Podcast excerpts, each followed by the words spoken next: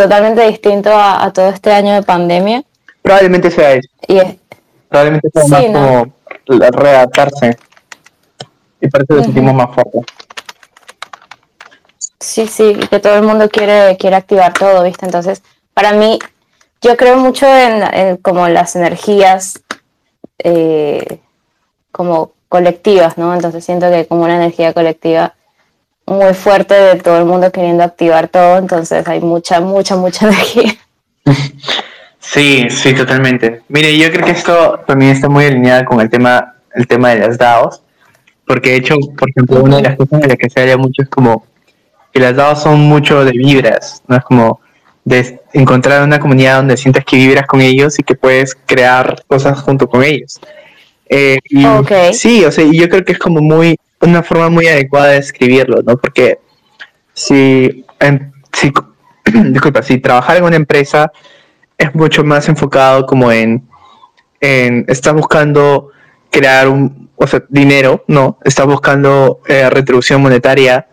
Eh, y si tienes suerte, de repente también hay cierta alineación con tu propósito.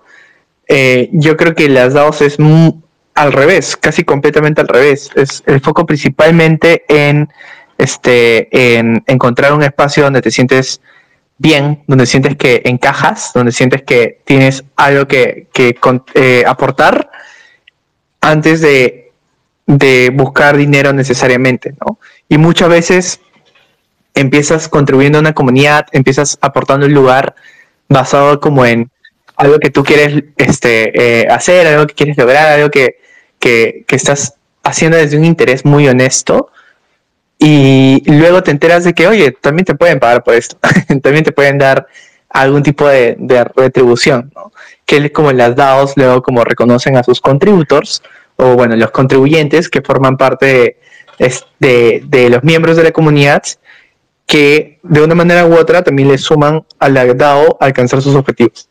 Me estoy adelantando un poco, pero creo que era una transición eh, importante como de hacer, no de hacer esta distinción de, una DAO a una empresa, una corporación como la solemos comprender ahora, porque creo que también es una, una forma muy fácil de entender las DAOs, ¿no? En oposición a sus eh, versiones legacy, sus versiones antes de Web3. Sí, no, está buenísimo. Me gustó mucho la comparación, eh, precisamente porque creo que es el mundo en el que nos estamos moviendo ahora. Es una cuestión mucho más consciente, eh, va más allá de cuál es el modelo de negocio. Si bien, obviamente, dentro de cualquier tipo de objetivo que uno pueda tener, es importante saber cosas como cuál es tu modelo de negocio, por ejemplo, o cómo esto te puede eh, beneficiar no solo a los demás o al principio que quieras ofrecer, sino también cómo permitirte seguir creándolo, ¿no?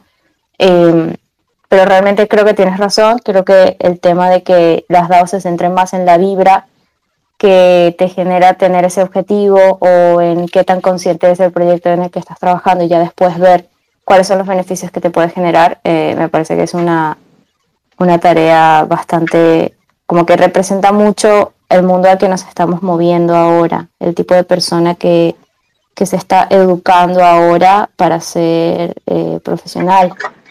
Sí, definitivamente. Y entrando un poco más como en qué es exactamente una DAO, las DAOs, o sea, y la razón por la cual las comparamos con empresas es porque son, después de todo, son modelos organizacionales, ¿no? Representan eh, una nueva forma de estructurar una organización. ¿Qué es lo que vinieron a hacer las empresas en su tiempo cuando fueron una novedad?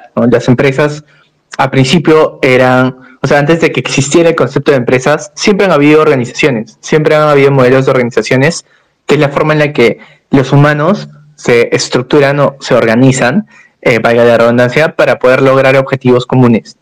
Y ese objetivo común no necesariamente puede ser de interés común, eh, porque, por ejemplo, haciendo el ejemplo, ¿no? Un empleado de un McDonald's no es que su interés común sea hacer que McDonald's sea la mejor marca del mundo, o sea, este, o no sé, engrosar los bolsillos de los inversionistas de McDonald's. Ese no es el objetivo del de que está ahí, ¿no? Simplemente quiere ganar plata, quiere sobrevivir. Este, eh, pero eh, fin, a fin de cuentas hay una misión en común que es brindar un servicio, ¿no? Y esa es la razón de ser de McDonald's. Este, brindan un servicio y esa es su función en la vida Esa es la función de esa empresa. Eh, y estoy diciendo esto porque eh, obviamente antes de que existieran empresas habían otros modelos ¿no? que pueden haber estado mucho más ligados, por ejemplo, a, visiones más como, visiones mucho más como de, incluso serviciales, incluso como de, esclavitud, modelos de, muchas otras cosas donde había más una dominación. Entonces, algo que es común es que a lo largo de la historia de la humanidad, cada vez los modelos han ido soltando ese, ese, esa verticalidad del poder, ¿no? Eh, esa relación de, eh, de servidumbre eh, y, y, pues alguna entidad, alguna persona que, gobierna y que, y que es quien tiene control de todo.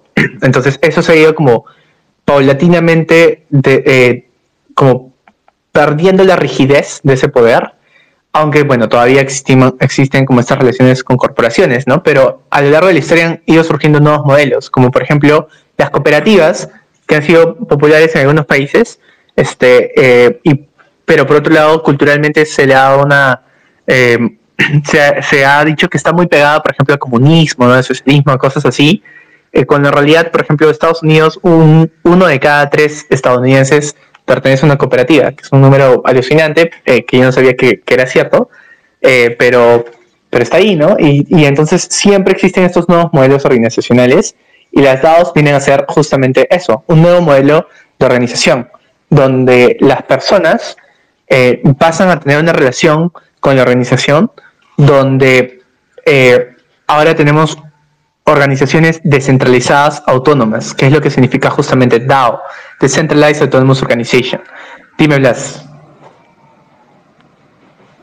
Mira, justo te iba a pedir que nos explicaras cuáles eran las siglas, o sea, qué significaban las siglas eh, DAO. Justo iba a eso. sí, sí, este, eh, yo quería empezar con, el contexto y disculpen si me, me, extendí por ahí un poquito, regresando, porque me parecía importante, ¿no? Este, dar entender de que esto está viniendo de un lado. Esto está viniendo, esto, o sea, no es que las DAOs hayan aparecido mágicamente y sean un invento de Web3. Casi nada en Web3, casi nada en realidad, casi nada es, aparece de la nada. Todo sigue una línea de, de, de evolución, por así decirlo, ya sea como que estemos hablando de organizaciones, ya sea que estemos hablando de, tecnologías como NFTs, siempre hay una evolución. ¿no? Y siempre hay un antecedente. Y eso es justamente lo que tienen las DAOs. Y lo que implica esto es que, o sea, la DAO no es código, ¿no? El código realmente, creo yo, es lo de menos detrás de una DAO. Lo más importante es la forma en la que está estructurada la comunidad, la organización, cómo esté funcionando, eh, porque lo que va a unir a, la DAO es una misión común. Y si es que tú tienes eh, en otros modelos organizacionales eh, va a priorizarse la, la retribución este, económica. En una DAO, probablemente lo que vayas a ver es una priorización de intercambio de valor. Las personas ayudando a que una organización con quien, quien realmente se identifican pueda lograr el objetivo compartido con todas las otras personas que también son miembros de esa, comunidad. Entonces las DAOs surgen de, de, muchísimas maneras. Tienes DAOs que van a ser para invertir juntos, para aprender juntos, para, no sé, crear un nuevo tipo de proyecto, eh, y porque todas tienen estos objetivos distintos, ¿no? y van a servir funciones diferentes, pero pues la comunidad que va a emerger alrededor de, esa de ese objetivo es la que le va a dar forma a esa organización descentralizada, que no va a estar dominada, o sea, eso implica descentralizada, ¿no? que no está dominada por unas solas eh, unas cuantas personas, un cuanto, unos cuantos inversionistas o fundadores o directores, eh, no, sino que eh, está distribuida de la forma en la que le pertenece a alguien la organización a través de todas estas otras, estos miembros que son los que aportan valor a la DAO. Chiblas. Perfecto. Entonces, estoy súper de acuerdo con lo que mencionas de que el tema del código, por ejemplo, de una DAO tal vez no sea lo más importante, precisamente porque lo importante es el objetivo que tenga, la conciencia que tenga eh, ese proyecto, esa DAO. Eh, entonces, ahí quería eh, saber si podías profundizar un poco en cómo se conforma una DAO, o sea, cómo se conforma eh, quiénes pueden crearla, si son específicas, como dijiste, por ejemplo, para, siempre son específicas para eh, un proyecto en particular o pueden abarcar varias temáticas, objetivos, eh, más o menos. Claro, haciendo el paralelo con, con, las empresas, tú puedes tener empresas de todo tipo, ¿no? O sea, tú puedes tener empresas que su objetivo va a ser, como decía McDonald's, va a ser como engordar al mundo, no mentira, va a ser dar un servicio de comida rápida, ¿no? Este, tienes otras empresas que van a tener objetivos de, no sé, eh, organizar un sistema de apuestas de deportes. Eh, y vas a tener empresas que van a tener un objetivo este, de impacto social. Entonces tienes un montón de tipos de empresas que pueden surgir alrededor de modelos organizacionales que funcionen como una corporación, como una franquicia, etcétera, etcétera, ¿no? Lo mismo son las DAOs. Las DAOs pueden tener múltiples funciones, pueden tener eh, todo tipo de objetivos comunes. Algunos de esos objetivos puede ser, por ejemplo, una DAO que se junta para crear un protocolo, es decir, una de este, eh, estas formas de, intercambio de valor, eh, todo a través de código, que, funciona dentro de Web3, ¿no? Por ejemplo, Uniswap, que es una es un exchange, no es una casa de cambios, por así decirlo, una plataforma de cambios entre distintas criptos, descentralizada, totalmente como eh, autónoma, ¿no? funciona a través de código eh, y eso está, eh, la forma en la que se crea el código para esa plataforma, la forma en la que se implementan mejoras, la forma en la que funcionan las tasas y todo, todo está regido por una DAO. Entonces tú tienes las DAOs de protocolos o aplicaciones, ¿no? Las aplicaciones quizás es más fácil de entender. Tú tienes, por ejemplo, Wonderverse. Wonderverse está creando una especie de aplicación de gestión de tareas para DAOs. Entonces, esto funciona como si fuera, por ejemplo, de repente alguien ha usado este Trello, o usado Monday, o usado ClickUp, o alguna de estas aplicaciones Asana, lo que son de gestión de tareas. Ok, Wonderverse es una DAO que se ha creado para crear un, producto, ¿no? un producto digital, que es una plataforma de gestión de tareas. Y ese es su objetivo, es crear la herramienta para el futuro del trabajo, que son las DAOs. ¿no? así es como ellos lo dicen. Después tienes DAOs de inversión, que son DAOs que se juntan para poder comprar juntos NFTs, para poder comprar juntos cripto y hacer trading con un eh, pool de recursos mucho más grande de lo que puede ser un solo individuo, ¿no? Es como si hicieras un junte con 10 amigos y en vez de que tuvieran 100 dólares cada uno, ahora tienen 1000 y pueden comprar un NFT que realmente querían tener y se dividen todos en partes iguales, ¿no? Y cuando se vende ese NFT, entonces en ese momento se repartirán las ganancias entre los 10. ¿Sí? Entonces, ese es otro tipo de DAO, los Investment Caps o Investment DAOs, ¿no? Las DAOs de inversión. Y eh, solo por mencionar uno más, tienes también las Learning DAOs. Las Learning DAOs son DAOs enfocadas en aprendizaje. Y esos, esas DAOs pueden funcionar como si fueran clubes de aprendizaje. Hay algunas que aspiran a ser universidades eh, o institutos, ¿no? o que están creando plataformas educativas como si habláramos de, por ejemplo, Platzi, eh, Creana, Doméstica, Coursera eh, y esas múltiples eh, plataformas de educación que existen, ¿no? Eh, hay DAOs que están creando eso.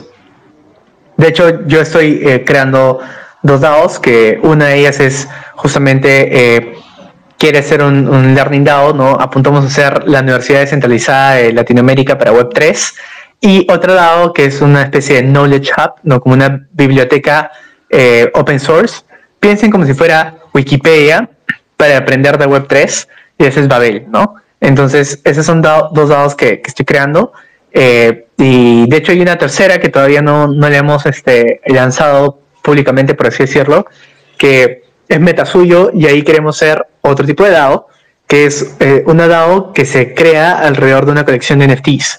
Y la colección de NFTs, bueno, la DAO también tiene el objetivo de crear una marca cultural, es decir, una marca de personajes inspirada en la escultura prehispánica peruana, este, que eh, vaya también a tener un impacto social a través de turismo sostenible.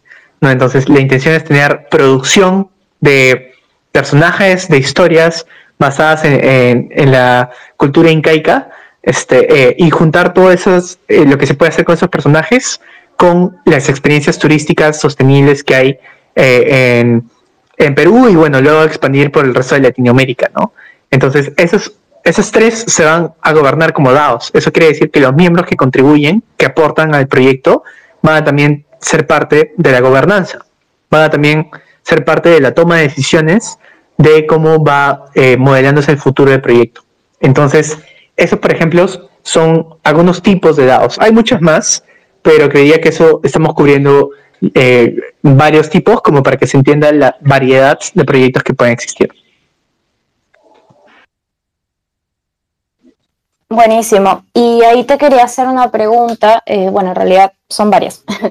Este, tú mencionaste, por ejemplo, que se pueden crear dados de inversión donde hay varias, eh, varias personas que se juntan para comprar un NFT y después cuando ese NFT se vende, el dinero se reparte entre, no, sé si decirlo, los holders o los participantes de la DAO, eh, o cómo, cómo, se diría, los, los organizadores. Los, los contribuyentes, se suele decir. Los contribuyentes, ok. Eh, por ejemplo, en el caso, tengo varias preguntas. En el caso de las dados de inversión, eh, todo eso supongo que está un poco basado en la confianza de las personas que se suman al proyecto, porque ahí hay un tema también de en qué momento se reparte ese dinero, o sea, si realmente se reparte. Ahí, viste que hay mucho miedo dentro del tema cripto y NFT de que las cosas puedan ser estafas, eh, que a ver, que dentro del mundo en el que vivimos las estafas existen desde hace muchísimo tiempo y no, no me parece raro que existan también dentro de este mundo, pero a eso voy, a qué tan importante o cómo se maneja el tema de la seguridad o la ciberseguridad y cómo te aseguras de que si entras a una DAO para comprar un NFT no te vas a realmente a ver ese dinero. O sea, eh, Generalmente las personas que crean, conforman estas DAOs, saben de código o, como, o las personas que no saben pero quieren participar eh, como contribuyentes, eh, ¿cómo pueden asegurarse, por ejemplo? Ya, perfecto. Esa es una muy buena pregunta y eso también tiene mucho que ver con la parte de autónomas, ¿no? Eh, que una DAO, que una organización sea autónoma implica que funciona de manera automática, que funciona de manera sin necesidad de buscar aprobación de alguien, ¿no? lo que en inglés se suele conocer como trustless, ¿no? O sea, no necesitas, eh, son mecanismos que permiten la coordinación sin la necesidad de confianza. ¿Qué quiere decir esto? Que si tú coordinas con alguien que no conoces, que es un JPG, que nunca has conversado con esa persona, el código debería ayudarte a ejecutar los contratos que tienes con esa persona eh, de manera automática. ¿no? Por eso le llaman contratos inteligentes. Eh, y ahí depende del tipo de investment ¿no? Tú puedes tener investment donde en realidad no sea tanto una DAO, no sea una proto DAO y simplemente un grupo de amigos que juntan ETH en una wallet y con eso compran. Puede ser una DAO que sí funciona completamente con código, por ejemplo, Syndicate, ¿no? Syndicate te permite desplegar investment DAOs eh, sin saber código y de manera muy, muy sencilla. El único tema es que solamente funciona este, en en Ethereum por ahora. Entonces, pues los gas ahí pueden ser un poquito altos. Voy a poner un ping para que puedan darle un vistazo este, a, la plataforma. Eh, ahí justo estoy poniendo. Sí, pero básicamente pues va, va, a depender del tipo de, o sea, de la estructura que vaya a querer desplegar la DAO. Pero si es una DAO eh, 100% real, no fake, por así decirlo. Entonces va a ser todo a través de, código el tema de la fragmentalización del NFT, ¿no? Una fragmentalización de NFTs implica que un NFT, como ha sido comprado por múltiples partes, tiene también múltiples fragmentos eh, que representan este, eh, un porcentaje de la, de la propiedad de ese NFT. Ahora, otra forma en la que suelen ocurrir las investment DAOs es que más que como comprar NFTs en particular, eh, se nombra un consejo, no se nombra como un grupo de personas que van a ser las encargadas de hacer el trading. Este, eh, si se busca la transparencia, ¿no? que todo el mundo sepa qué, qué, eh, qué NFT se compra, en qué momento se vende, por qué. Este, eh, pero es un, es un club, no es un, disculpen, es un grupo específico que se va a encargar del trading, ¿no? y más que buscar cómo fragmentar la propiedad del NFT, este, se va a buscar eh, repartir las ganancias que se vayan a generar con el treasury. Entonces, hay distintos tipos de investment clubs, ¿no? Eh, va a depender de cada de la estructura de cada proyecto y bueno, también de la confianza que se vaya a generar entre las personas. Por lo general se, va a buscar que sea trustless, pero también es eh, fácil ejecutar uno con tus amigos, ¿no? A través de estas herramientas que están surgiendo, como por ejemplo las de Syndicate, eh, que te permiten, como decía, fragmentarizar NFTs sin tú tener que programar absolutamente nada. Sabes que está súper interesante y estaba pensando un poco en el tema de eh, todos estos protocolos que se están creando para manejar justamente estos procesos descentralizados. Están buenísimos porque no sé si estoy en lo correcto, pero yo lo veo como un cada vez estamos yendo más hacia tener una presencia virtual todos como cada uno como persona, tener una presencia virtual fuerte, ¿no? Entonces de esa forma uno va creando también cierta confianza y cierta reputación. Entonces, si un día quieres formar una DAO, por ejemplo, de inversión o una DAO para crear una aplicación o lo que sea, un poco de ese proyecto se va a basar siempre en la confianza. Una parte importante va, va a estar basada en eso. Y obviamente si eres una persona que lo que está es intentando estafar a otros o tratando de hacer alguna cuestión rara, eh, eventualmente no vas a tener con quién hacer eso o a quién hacerle eso porque el tema de la reputación te va a jugar en contra, ¿no? Es un poco como el proof of, ¿cómo es? Se me fue la palabra.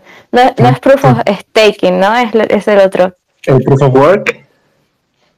Sí, o al revés, como que tú ponías tipo tu computadora para... Sí, ese es eh, claro, para demostrar que tienes una copia de un contrato y si una persona intenta como hacer trampas o hackear eso, eventualmente pues supongo que de alguna forma eso te juega en contra, ¿no? O sea, no sé, no estoy muy segura de cómo funciona, pero creo que eventualmente evolucionará un poco. Acá estoy ya teorizando, pero creo que eventualmente evolucionará un poco para que el tema de la confianza sea todavía más importante.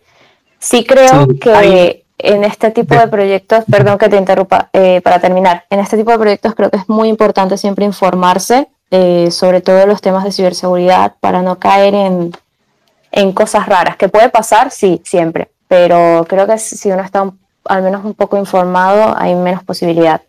Em, te quería hacer otra pregunta, pero eh, si quieres, un momento. comenta lo que vas a comentar. Seguro. Sí, porque sí me parece importante como ese tema de la confianza. La idea es que pueda hacer todo trustless, ¿no? O que tú puedas establecer relaciones sin fricción con personas que no necesariamente conozcas.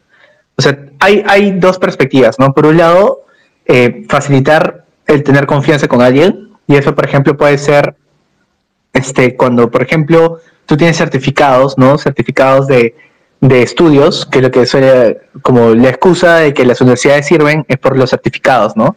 Que bueno, eso es obviamente altamente debatible pero esa es la razón de ser un certificado.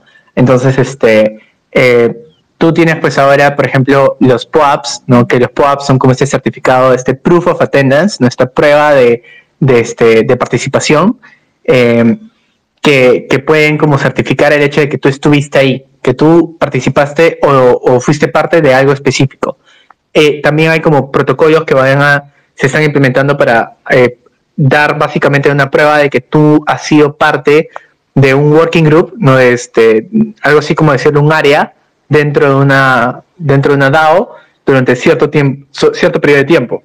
Pero también puedes hacer la chamba manual, el trabajo manual, disculpen, de ver la wallet pública de alguien, como por ejemplo si ustedes buscan luisotraes.it, no .eth, eh, en, algún explorador de, de Ethereum, como etherscan.io, entonces van a ver todas las eh, los tokens de, de, DAOs que me han pagado en su token de gobernanza. Entonces pueden ustedes como saber, ah, ya, esta persona contribuye a una DAO porque mira, o sea, si ha recibido, ya, ya ha recibido el token de cierta DAO que tiene cierto tipo de reputación. Entonces, sabes que sí, esta persona es de confianza porque ha trabajado antes con este mismo seudónimo, con esta misma cuenta, con esta misma wallet, qué sé yo. Ese es un lado del, debate, ¿no? Es como eh, facilitar la confianza a través de ese tipo de, este, de, pruebas de reputación, por así decirlo, ¿no? Por otro lado, tienes como eh, personas implementando eh, protocolos eh, y herramientas que te permitan más bien saltar el asunto de la confianza, ¿no?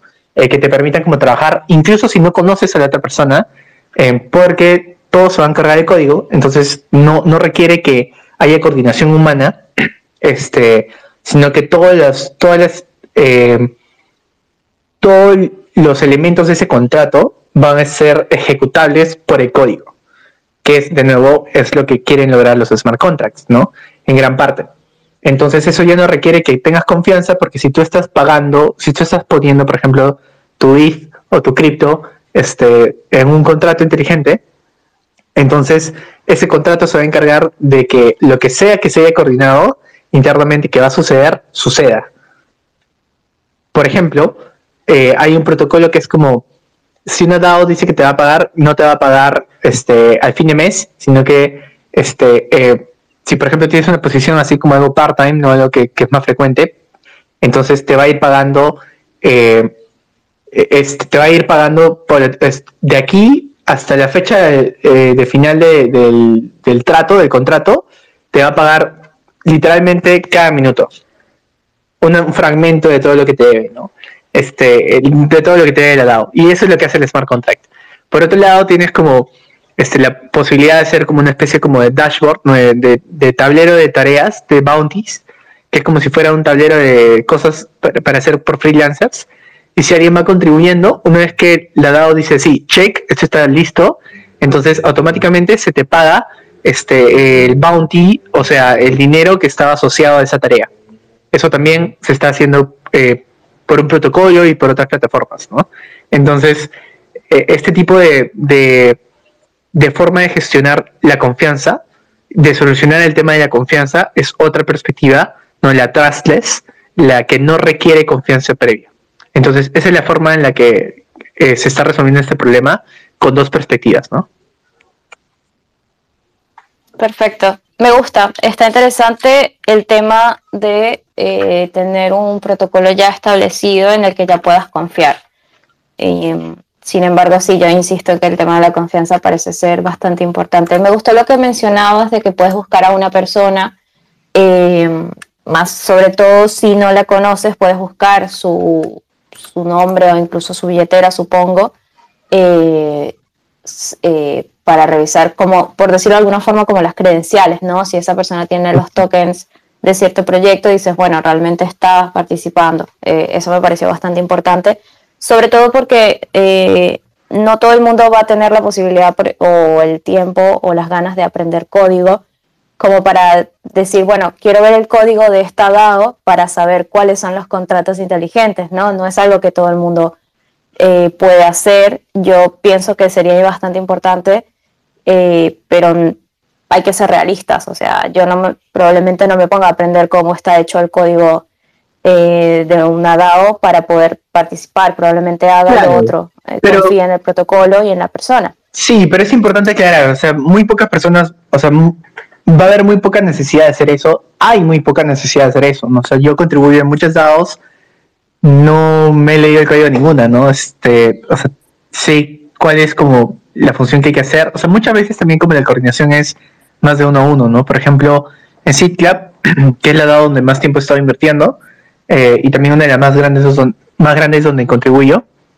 Ellos es más como, hay un bounty, te este, conversas con alguien, esa persona te aprueba para que tú hagas el bounty y te paga una vez que terminas ese bounty. Entonces es mucho más como que uno a uno, ¿no? Y si hay esta conversación previa, eso todavía no está automatizado y tampoco hay este, una prisa ahorita por automatizar. Cada DAO va a operar diferente, ¿no? Entonces va a haber DAOs donde, o sea, el tema de la confianza yo creo que no es fundamental para todas las DAOs, porque de nuevo hay protocolos que van a hacer que te saltes el asunto, pero depende del tipo de DAO que estás creando. Si estás creando una DAO donde requieres, por ejemplo, talento muy especialista, por ejemplo, imaginemos que en el futuro, no muy lejano, se va a crear una DAO de psiquiatras, ¿ok? Eh, una DAO para poder pasar consulta psiquiátrica. Obviamente, quieres hacer un check previo para saber los credenciales de ese psiquiatra, ¿no? No todo el mundo va a poder brindar ese servicio. Entonces ahí necesitas un factor fuerte de confianza. Y luego necesitas un factor fuerte para hacer que ese psiquiatra, o sea, tú como usuario, realmente quieres este, pasar servicios con esa persona. Entonces hay varios factores que en una dado de esa naturaleza, que este, quizás estoy poniendo un caso extremo para que se entienda, pero hay DAOs que son DAOs de servicio. Por ejemplo, el DAO, que es una DAO que da servicios de consultoría legal en temas de cripto. tienes otros DAOs que son de servicios de, no sé, te ayudan a crear DAOs. Entonces, ahí la confianza es fundamental, ¿no? Y otros DAOs que pues eh, también se busca mucho la validación de, de, quién es quién, porque se está buscando equipos de contribuyentes que tengan experiencia y que puedan ser personas con, este, eh, que, con las habilidades que la DAO requiere. En ese caso, sí, la confianza va a ser importante y ahí no creo que el código vaya a reemplazar las cosas. Pero para otros casos, como por ejemplo los investment DAOs, cuando tú pones cripto este, en un fondo común donde la gente va, donde va a haber un equipo que este, haga trading por ti, eso es diferente, ¿no? Este, de hecho, si hay DAOs de ese tipo, Buzzbird creo que no es una DAO que le ha ido tan bien todavía, pero el Treasury sigue creciendo. Este, no digo también digo porque han movido muy lento las cosas, porque quieren hacer todo legalmente. Entonces, eso obviamente, como está en Estados Unidos, es todo un problema de, sí mismo, este, pero siempre es muy transparente con cómo se maneja el fondo, todo lo que está en activos y demás, lo puedes ver en su wallet. Entonces, eh, por ahí, pues, este, eh, ese es un DAO que, que, no requiere confianza. Tú compras un NFT y una vez que, estás, que compras el NFT, estás dentro del treasury, ¿no? O sea, tú tienes como parte de ese treasury. Eh, pero hay otros dados que van a funcionar diferente, ¿no? Incluso siendo investment clubs.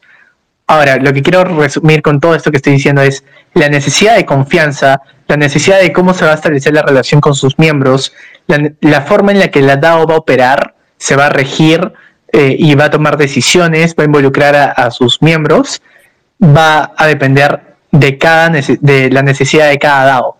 De la misma manera que no todos los artistas van a crear una colección de NFTs siguiendo como los mismos pasos y una colección de NFTs que está centrada en la utilidad no va a ser lo mismo que una colección centrada este, en el arte. Entonces, de esa misma forma, cada DAO va a operar dependiendo de sus necesidades y de lo que quiere lograr. Perfecto, perfecto. Bueno, estoy contenta de haber cubrido la parte de, de la confianza y la seguridad. Eh, ahora sí te quería hacer la segunda pregunta que va más eh, a un tema en el que creo que estás todavía más eh, empapado, que es el tema de las DAOs de aprendizaje. Más que todo porque creo que nos puede dar una idea más, más en profundidad de cómo se maneja una DAO más extensa, ¿no? O sea, el proyecto en el que tú estás trabajando, Babel, por ejemplo, es bastante grande y creo que un poco la primera pregunta es cómo se manejaría. O sea, ¿quién decide, por ejemplo, cuál es la información valiosa que se va a publicar y que va a estar ahí? Eh, ¿Cómo vas a tener acceso a ella? Eh, ¿Cómo funciona el tema de los contribuyentes? ¿Quiénes pueden contribuir? ¿Quiénes son solo... Eh, o sea, ¿va a ser acceso, va a tener un acceso libre o más bien vas a tener algún tipo de membresía? Mm, al final fueron varias preguntas, pero es más o menos como para tener una idea. Claro, claro. A ver, las Learning DAOs también este, van a diferir bastante entre ellas, ¿no? Van a, van a ser muy diferentes. Volviendo como a, a, hacer como paralelos con em, eh, organizaciones y empresas del mundo real, podemos, por ejemplo, ver un bootcamp ¿no? de programación, que son estos cursos de seis meses súper intensivos para aprender a programar, versus cómo va a funcionar Platzi, nuestra plataforma de cursos online, versus cómo va a funcionar una universidad que te enseña este, a hacer eh, ingeniería de software. Entonces, los tres van a tener modelos muy diferentes. De hecho, este, también tienen objetivos relativamente distintos, al menos en la forma en la que se ejecutan, a pesar de que el objetivo final, por así decirlo, sea igual, ¿no? Que es como formar profesionales que sepan programar eh, y que, y bueno, en el caso de la universidad eso este, es un poquito más grande, ¿no? Este, pero todos van por esa misma línea de formación. Lo mismo con las Learning DAOs. Tú tienes Learning DAOs que se van a enfocar en el libre acceso a todo su contenido. Y tienes otras que van a complementar y van a tener dos rutas. Por ejemplo, Crypto Culture, Crypto Culture and Society fue la primera DAO, ahorita le estoy poniendo también aquí en Twitter, este, fue la primera DAO eh, que acuñó el, el, término de este, Learning DAO. ¿Ok? Y ellos tienen un modelo mixto. ¿Qué quiero decir con modelo mixto? Este, tienen tanto bienes públicos, no public goods, este, que son de libre acceso, son artículos, eh, son threads, son distintos tipos de contenido que ellos hacen, como también tienen contenidos de pago. Por ejemplo, eh, en la, me parece que este, eh, participar en el cohorte o en el semestre de ahora este, estaba 0.2 ETH o 0.15, no, no recuerdo Eh, yo estoy dentro porque a mí me becaron para participar en esa Learning pero, pero tienen este modelo mixto, ¿no? Tanto de conocimiento que puedes eh, acceder gratuitamente, como de este eh, conocimiento que está para una comunidad que es de pago y, el pago ocurre a través de comprar un NFT y esa compra de NFTs, este, el NFT solamente te, te cubre la pertenencia a esa comunidad durante un semestre, ¿no? Este, eso es cómo funciona Crypto Culture, Crypto Culture and Society. En el lado de Babel, en realidad, Babel, este, no hemos tenido una estrategia de crecimiento más que nada porque hemos pasado todos este, o los últimos tres meses enfocados en darle forma a cuál, cómo vamos a ayudar a las otras Learning DAOs. Babel como tal no es una Learning DAO. Nosotros mapeamos todas las oportunidades de aprendizaje que existen, más que crear una comunidad de aprendizaje.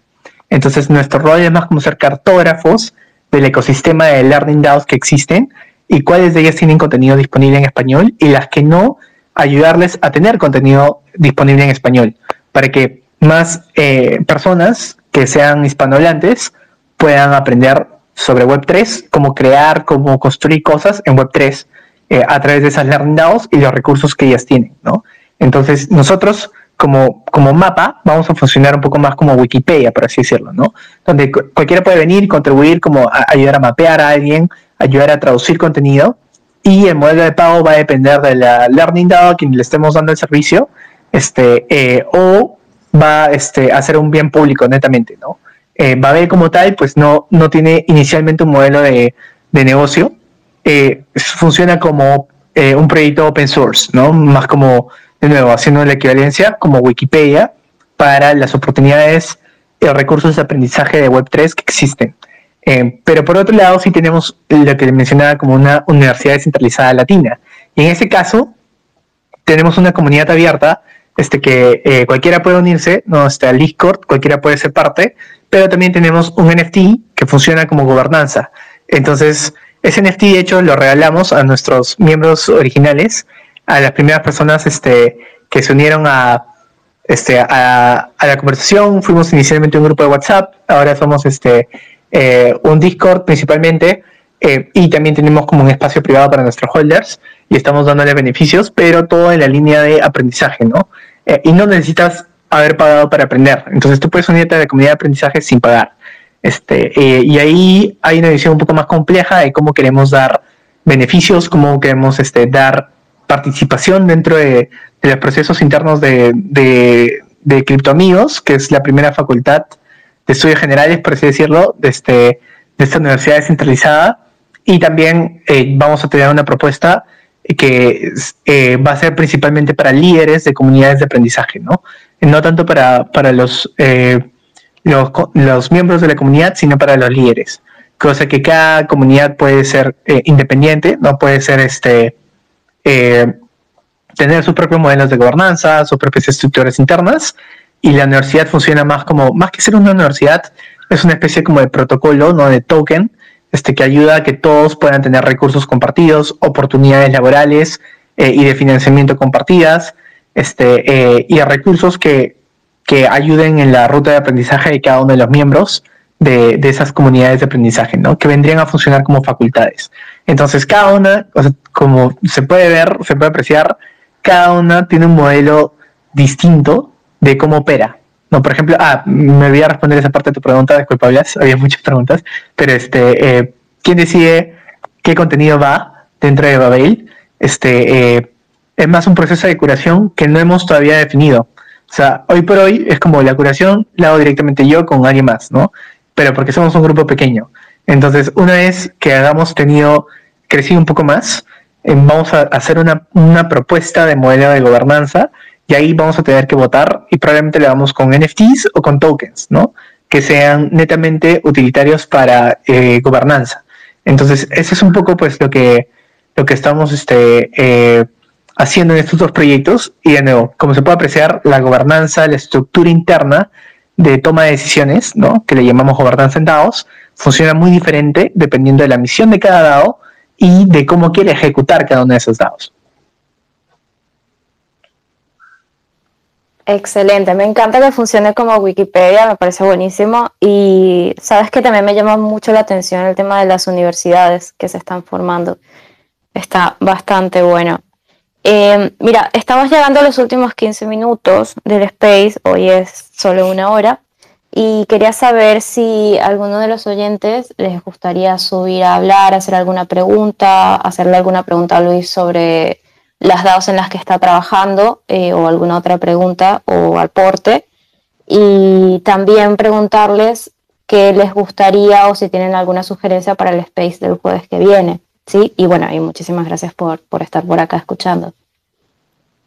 Y bueno, mientras tanto, si alguien quiere eh, animarse a subir, em, quería saber si nos podías dejar algún ejemplo específico por ahí pineado. No sé si ya dejaste algún pin de una DAO eh, que sea ya, que sepas que es una DAO que ya funciona con, con toda.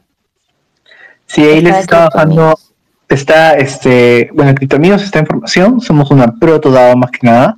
Ahora les estoy dejando Odyssey, que es otra DAO este, de aprendizaje, de introducción a Web3, eh, que también tiene algo de contenido en español ahí donde estábamos, hemos estado ayudando a traducir eh, otro, otra este, que dejé es Syndicate, que es una DAO, no disculpen, es una eh, plataforma que habilita la creación de DAOs. Otra que también pueden darle un vistazo, este, donde también soy contribuyente, es esta de eh, SeedClub, ¿no? Y SeedClub, de hecho, ayuda este, a comunidades a convertirse en DAOs. Y ahí les paso, este también le acabo de dejar piñado. Eh, pero por último, en mi perfil, si quieren revisar, este, y para quienes estén escuchando, estoy en Twitter como Luis otra vez. Em, pueden encontrar listas, nuestras listas de Twitter. Si, tú entran, si ustedes entran al perfil de alguien y, y expanden como el menú este, eh, de opciones, van a poder ver las listas de esa persona. Eh, y yo tengo una lista que son listas de DAOs, ¿no? Y me parece que hay unas 44 más o menos DAOs ahí que, que están eh, que, he agregado a esa lista como para que puedan ver una amplia variedad de ejemplos de distintas DAOs que, existen, y con, cada una con su propia función. Genial. Y te hago una consulta, eh, una pregunta. ¿Qué cosas crees que habría que tomar en cuenta básicas, no? O sea, por ejemplo, las primeras tres cosas más importantes que habría que tomar en cuenta si quieres crear o colaborar en una DAO. Yo diría que lo mejor es empezar contribuyendo a una. Y para eso, diría que lo mejor sería buscar algo que esté muy afín a sus intereses. Entonces buscaría más, dependiendo de lo que ustedes quieran lograr. Eh, ahora, el proceso de búsqueda sí puede ser un poquito complicado. Hay algunos mapas ¿no? este, de, de DAOs que existen. Eh, voy a dejar piñado uno que es DAO, me parece que es Masters, eh, DAO Central que ellos tienen un mapa de, distintas DAOs eh, en, su, en su página principal. Ahí les dejo también piñado en el espacio, es DAO Central, ¿no? Ah, que también pueden encontrar a daocentral.com y ahí van a encontrar esa lista de varias DAOs. Eh, ese me parece que puede ser un buen punto de referencia. Eh, y bueno, también en Babel, dentro de las próximas semanas, vamos a lanzar este, un mapa de todas las DAOs que existen con la posibilidad de contribuir en español a esas DAOs. Así que pues también pueden estar atentos a eso. Eh, a Babel encuentran como DAO, eh, DAO Babel, así es la cuenta este de, en Twitter, o le buscan como Babel DAO simplemente, ¿no? Ahí también la van a encontrar. Eh, la piñaste acá en el space por si alguien quiere ahora seguirla. Sí, a Babel no, porque de hecho no, no tenemos un, un tweet todavía, pero a ver, ah, creo que lo puedo, lo puedo compartir así. No, no, no.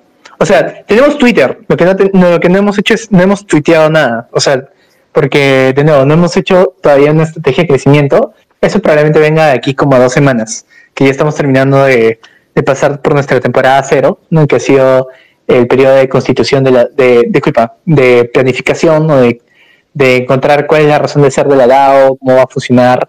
Eh, y ya una vez que, que hayamos terminado ese proceso, vamos a estar posteando eh, pero igual, la pueden encontrar como eh, DAO Babel, este, o bueno, si buscan simplemente Babel DAO también les va a aparecer.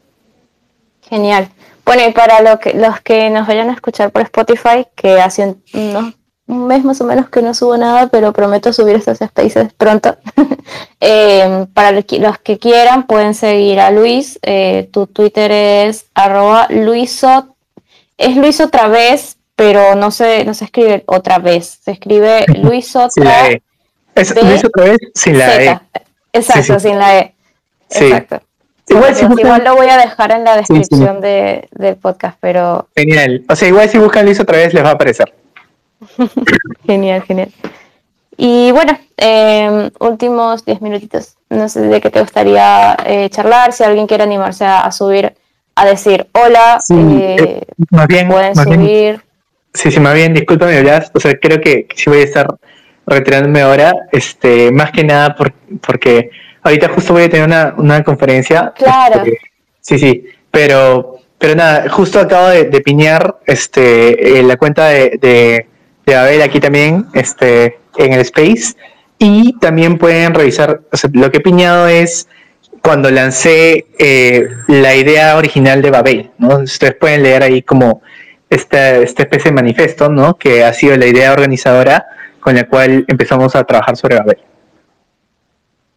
Excelente. Bueno, para los que estén por acá en el Space y quieran seguir a Luis o a Babel, genial, está acá piñado. Y bueno, entonces ya, ya te retiras, ¿no? Tienes la reunión ahora. Sí, sí, disculpa. No, tranqui, tranqui. Más bien, gracias porque la verdad que el Space de hoy estuvo súper interesante. Sí, un gusto. Siempre compartiendo eh, los, los conceptos básicos detrás de Web3 y nada, lo que también les invitaría es a, explorar esto de las DAOs. Yo siento que de todo lo que está pasando en Web3, probablemente las DAOs van a ser las que tengan como un impacto mucho más fuerte en toda nuestra sociedad.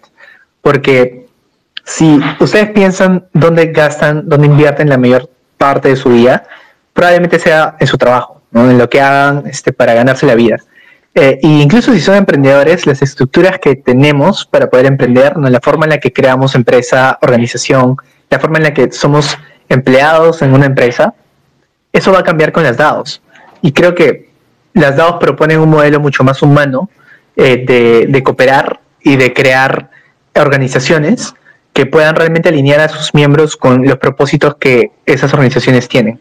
Yo creo que eso va a ser un impacto más grande que vamos a ver detrás de, este, de, la, de Web3. Y si NFTs los años pasados han hecho que mucha gente use Web3, yo creo que Web3, eh, disculpen, creo que las DAOs van a ser la forma en la que realmente las, las personas se queden en Web3. ¿Por qué? Porque va, van a empezar a tener trabajo, van a empezar a tener eh, una razón de estar eh, conectadas realmente a, Web3 sin necesidad de estar esperando eh, otros sistemas legacy, ¿no? que es como solemos llamar a los sistemas antes de la creación de Web3.